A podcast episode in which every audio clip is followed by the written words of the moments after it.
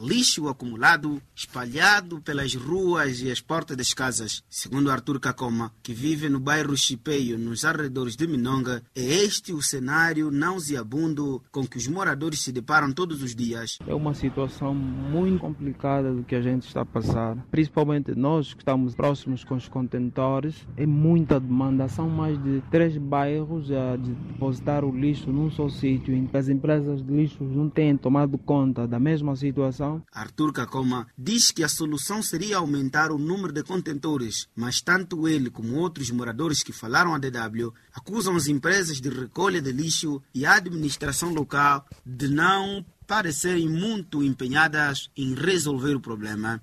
Os moradores dizem que o lixo empilhado nas ruas é um perigo para a saúde pública, pois servem de incubadora para doenças como a malária. De acordo com as autoridades sanitárias, só em Menonga foram registrados nos primeiros seis meses deste ano mais de 74 mil casos da doença, num total de 115 mil casos na província. 76 pessoas morreram. Sobre a situação do lixo, os moradores dizem que a sorte é que ainda não chegou o tempo chuvoso.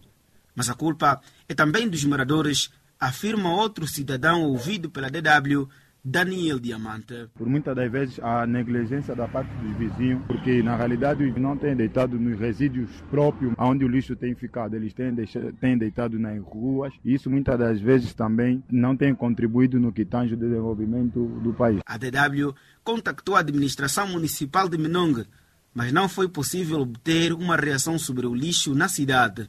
Para o ambientalista e acadêmico Manuel Alberto Camuenho, há melhorias no saneamento básico de ano para ano. Tem o problema das empresas que tratam o próprio lixo e ainda a educação ambiental ainda não é a mais sadia possível. Mas, em relação a tempos passados, podemos entender que está a evoluir o saneamento básico adaptado ao ordenamento do território. O cidadão Antônio Correia pede soluções o mais rápido possível. Há momentos que o lixo chega até no portão, as pessoas não têm como ficar no quintal através do cheiro, moscas. Também o local onde o lixo está não muito apropriado. A administração não se prontificou para isso. DW Adolfo Guerra.